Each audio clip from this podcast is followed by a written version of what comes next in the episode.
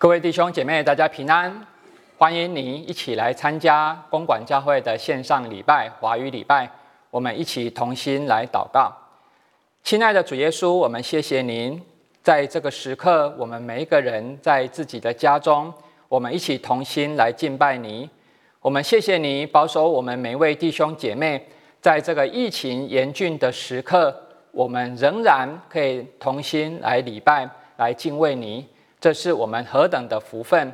虽然我们不能来到教会，但是我们知道主你的平安在我们的心中，在我们每一个人的家庭。我们也祈求上帝帮助，让这疫情可以快快的过去，让我们可以恢复正常的生活。愿上帝的恩典与我们同在。我们这样祷告，是奉主耶稣的名求，阿门。弟兄姐妹，大家平安。刚刚我们谢谢祝福小组为我们啊一起用“你真伟大”这首诗歌一起来献上赞美。我们知道，在上个礼拜是圣灵降临节，圣灵降临节就是赏赐万国的语言在我们的当中，让我们可以同心唱和的。特别我们也谢谢华语是由易凡跟静豪来唱，台语是心柔跟颜荣。旁白是吴牧师，英语是新奇与香梅，印尼语是文坚跟美金，还有菲律宾语是仁爱，还有最后华语是永林来唱这个副歌。我们谢谢我们的青年同心的赞美，也邀请你也可以用不同的方式，不论是清唱，不论是乐器的伴奏，我们啊牧师邀请你也可以录音，我们可以跟大家一起来分享。上个礼拜是圣灵降临节啊，在这个礼拜就是三一主日。特别这张图是很有名的三一上帝的图，就是天父上帝、圣子耶稣还有圣灵，他们同啊一起同坐同坐桌子，然后一起在那边分享的一个团契生活。所以，我们看到三位一体上帝，他们可以同心来服侍。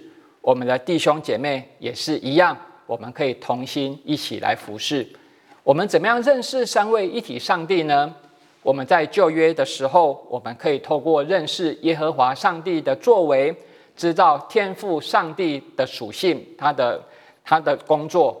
我们也在福音新约的福音书里面来认识耶稣基督他的工作。然后我们在使徒行传，在保罗书信里面。我们可以认识圣灵的工作，所以在旧约的时候啊，《创世纪》第一章就这样子写说：“地是空虚混沌，渊灭黑暗，上帝的灵运行在水面上。上帝的灵运行在水面上，我们可以把它看作就是圣灵的工作。上帝的灵从创世纪开始，在这个宇宙地球还没有创造之前。”上帝的灵就已经存在，在我们的台语圣诗里面，一百六十四首即行而行，田万吉的牧师也很喜欢这一首圣诗。在这首诗歌里面，我们看见这个作词者对于圣灵不同的描述。他说：“圣灵像光一样，光要显明照亮我们的内心，照亮我们的心，把这些黑暗、这些罪恶来除去。”圣灵也像火一样，我们知道火可以锻炼人心，可以锻炼钢，也可以让这些啊受压的这个煤炭变成钻石。我们也看到圣灵像雨一样来滋润我们的内心，圣灵也像鸽子，鸽子要吹，鸽子要带来平安。圣灵也像风，这个温柔的凉风。要吹拂在万民的生命当中。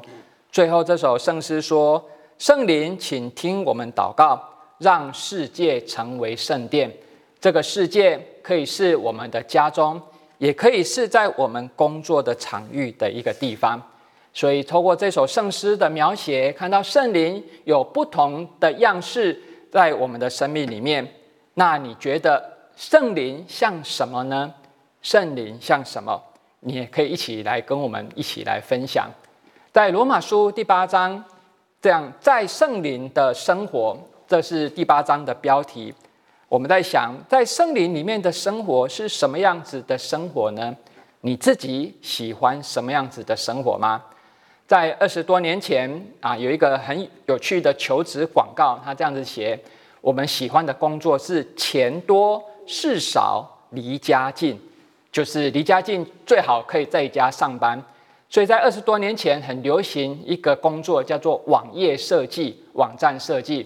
然后学习之后，就是在家工作，然后做一些美编设计的的课程。啊，牧师啊，那时候是大学部，我也曾经去上这样一个课。这个课真的是不便宜，大概啊上了两个月，将近要四万块的课程。我们学了很多的软体，然后怎么做网站？你猜最后我有去工作吗？有没有赚到钱？答案是没有，因为要接网络的工作真的很难，很不容易。但是今天我们看到，今天这两个礼拜，大家都没有钱多，没有事少，但是有离家近，因为我们每一个人都在家线上学习，在家上班。我们看到在家上班其实是一个很轻松的一个过程，但是两个礼拜过去了，你有没有觉得很累啊？特别我的孩子啊，上了两个礼拜的课之后，他一直说啊，真希望回到学校，到操场跑一跑，来上上体育课。以琳他之前上课的时候是七点半就要到学校，所以最最晚啊七点啊六点半就要起床预备。但是现在呢？现在本来是说九点要线上上课，后来十点才要线上上课，所以他现在越睡越晚，九点还在睡觉。但是他睡得很开心，因为最近我们发现他已经长高长大了，睡眠真的很重要。所以我们看到，其实在家上班上课是一个很棒的一个事情，但是工作的效率就另当别论。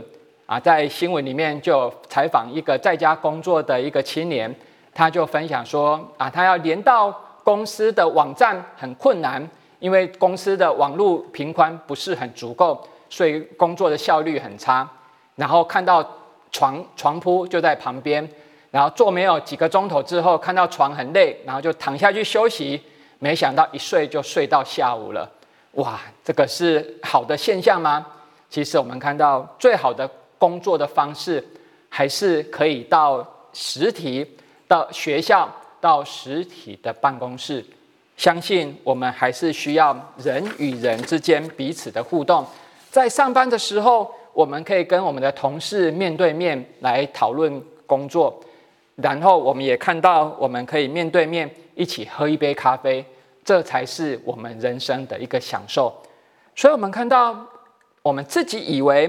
很美好的工作的方式的时候，其实这不一定是最好的工作的方式。所以，我们看到在罗马书第八章第五节、第六节，我们一起同心来读：随从肉体的人体贴肉体的事，随从圣灵的人体贴圣灵的事。体贴肉体的，就是死；体贴圣灵的，乃是生命与平安。所以在罗马书第八章第五节、第六节这一段是一个很特别的一个过程。我们也看到有一个很明显的一个二元论，这个二元就是肉体跟圣灵，他们是互相敌对的，好像肉体是不好的，圣灵是好的。不知道你有没有这样子的感觉？为什么随从肉体的人、体贴肉体的人，他的结果是死呢？等一下，我们可以一起来分享。所以在这段圣经里面，我们看到上帝比我们自己更了解人性。上帝知道人性是软弱的。如果我们常常倚靠肉体的时候，我们是没有办法战胜我们自己的生命，无法得胜。所以在信仰上面，我们知道有律法，在旧约里面有很多的律法。这个律法是要帮助每一个人。走在属于上帝纯正的一个道路。我们在新约也看到主耶稣赏赐圣灵，在这段圣经节也不断的提醒，要我们倚靠圣灵，离开罪与死亡的律，让救我们出来。这个是在第八章第一节跟第二节的一个地方。所以在第九节到第十节这样子说，我们一起来读：如果上帝的灵住在你们心里，你们就不属肉体了，乃属圣灵。人若没有基督的灵，就不是属基督的。基督若在你们心里，身体就因罪而死，心灵却因义而活。在这个地方有三个。假设用语就是说，如果若如果上帝的灵住在你的心里，如果上帝的人住在你的心里，接下来说，人如果没有上帝的灵在我们里面，我们就不属于基督。意思是什么？意思是说，其实有很多的人没有上帝的灵在他们的心中。昨天啊，在台北市有一个中学魁山中学。他是啊违反这个规定，然后要来做这个毕业典礼。我特别特别校长说啊，是董事会决定说校长本来是不要来做这一个毕业典礼。我就很好奇，到底董事会是谁呢？我就上网去 Google 魁山中学的董事会，竟然发现里面是基督徒，而且担任某某机构的董事。我想。哇，真的是很不好意思，为什么基督徒没有办法做一个美好的见证呢？所以，我们看到，如果如果基督徒没有办法依靠上帝的灵来服侍、来工作的时候，我们也没有办法在这个世界成为一个美好的一个见证。所以，这第九节、第十节不断的提醒我们，我们需要有基督的灵在我们的里面。让我们属于基督，让我们基督在我们的心里里面，让我们离开罪，然后我们的心灵可以因义因上帝的义来活。在圣灵降临节的时候啊，在台北、台中、高雄、台南各地常常会举办大型的一个圣灵降临节的一个聚会，这是一个美好的聚会，因为它代表一个教会的一个合一。啊，牧师也曾经在台南很多次，在圣灵降临节的时候参加这个叫全球祷告日。在这个全球祷告日，我们知道圣灵降临节就是教会诞生之日，所有的基督徒我们要合一同心来祷告，我们要一起呼求圣灵，圣灵的大能降临在我们的生命当中。弟兄姐妹，你也需要圣灵帮助。让我们离开肉体的软弱，让我们的心灵可以刚强。前天五月二十八号的时候啊，我心里很难过，因为我听见一个最年轻的确诊者死亡了，他只有三十六岁，比牧师还要年轻。所以，当我们看见有年轻人也因为新冠肺炎过世的时候，我突然感觉到，哇，我们离死亡那么近。不知道你会不会担心确诊？然后面对死亡，所以我们看到有一位新闻报道，一位新啊妈妈确诊之后，他开直播在脸书分享他的心情，他泪流满面，然后他很担心，他确诊之后的生活不知道会变成什么样子，更重要是他担心他的孩子没有人去照顾。我们知道，在这个疫情最严重的时刻，不知道你会不会恐惧。这就是我们刚刚所读的这个经文里面，我们面对我们肉体的软弱的时候，我们是不是有能力可以去抵挡？在礼拜五啊，牧师有主持一个告别式，是啊，让我们的齐全弟兄的太太，齐全兄他在美国住了二十多年，他的女儿也在美国，所以在啊礼拜之结束之后，我就在跟他聊天，说美国。这个确诊之后的状况是怎么样？他就跟我分享，其实在美国有很多的教会的弟兄姐妹，他们都确诊，特别是年轻人，他们就告诉这些年轻人，你就在家休息，然后多补充营养分，然后多喝开水，休息，你的身体会慢慢产生抗体，然后恢复健康。因为去到医院也没有医师，也没有这些病房。可以收治这些确诊的一个病人。当然，面对年长者，他们的肉体可能会比较辛苦，但是在最近啊，疫苗开始这个开始注射疫苗之后，他们的心就安静下来了，因为他们不再那么害怕，因为他们看见他们所打的疫苗越来越有功效。我就问他说：“疫苗真的有效吗？”他就说：“有人打了疫苗之后还是确诊，可是确诊之后就没有原来那么严重的一个过程。”所以，我们看到在罗马书第八章第五节、第六节，我们再读一次，这样子说：“随从肉体的人体贴肉体的事，随从圣灵的人体贴圣灵的事。体贴肉体的，就是死。”体贴圣灵的乃是生命与平安，弟兄姐妹，你要依靠肉体来活呢，还是要依靠圣灵来活？依靠肉体的人是怎么样子的生命呢？他有烦恼，有忧虑，有恐惧，有不安，因为连我们自己都没有办法掌握自己的生命了。我们只有单单完全将我们的生命交托给主。我们倚靠圣灵，圣灵要给我们平安与生命。我们看到，在台湾经过一年半左右平安的日子之后，突然间我们开始恐惧了，因为我们在过去没有办法去了解，在国外、在美国、在欧洲，他们面对这些确诊的案例那么多的生活是如何来经过。反而我们需要感恩上帝，我们。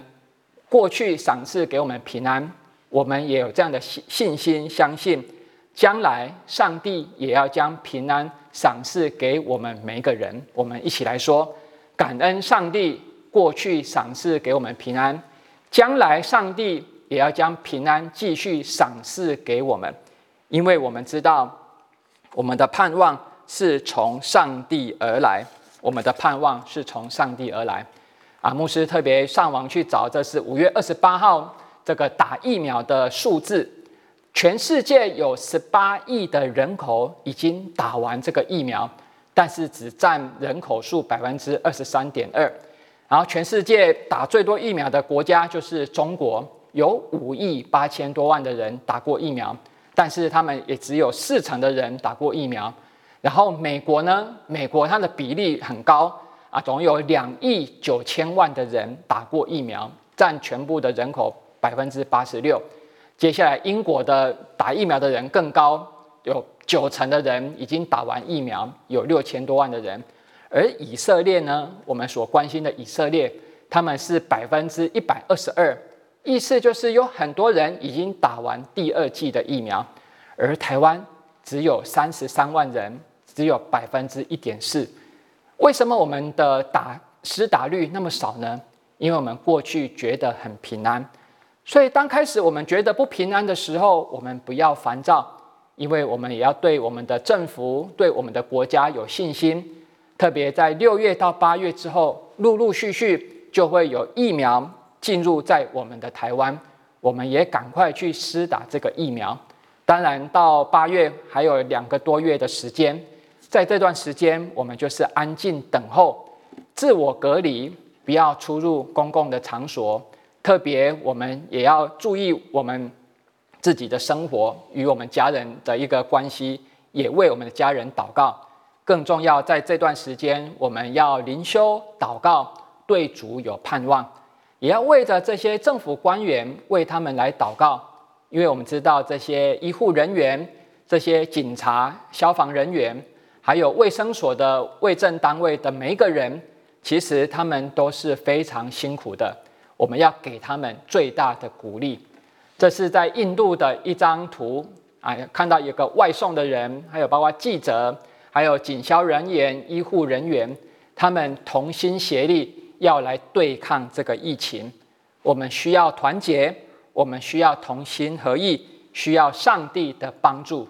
特别我们看到医护人员，他们真的很辛苦。当他们卸妆之后，他们的面容其实是非常疲倦，但是我们也为他们来感谢上帝。所以这个时刻，我们要一起为着这些防疫人员，为着疫这个疫情，我们一起同心来祷告。我们一起开口祷告：圣灵，我们要呼求你进入我们的心中，成为我们生命中的安慰。当我们面对确诊的恐惧时，我们需要靠自己的，靠自己是害怕的，但是倚靠你，我们要得到平安。当我们心里枯干的时候，就好像大卫走在旷野之中，毫无帮助。只有全心仰望你，倚靠你，我们才可以得到平安。诗篇六十三篇第一节这样子说：“上帝啊，你是我的上帝，我要切切的寻求你，在干旱疲乏无水之地，我可想你，我的心切慕你。圣灵，我的心要切切渴慕你，恳求你与我同在。”我们这样祷告。是奉主耶稣基督的名祷告，阿门。愿上帝的平安永远与我们同在。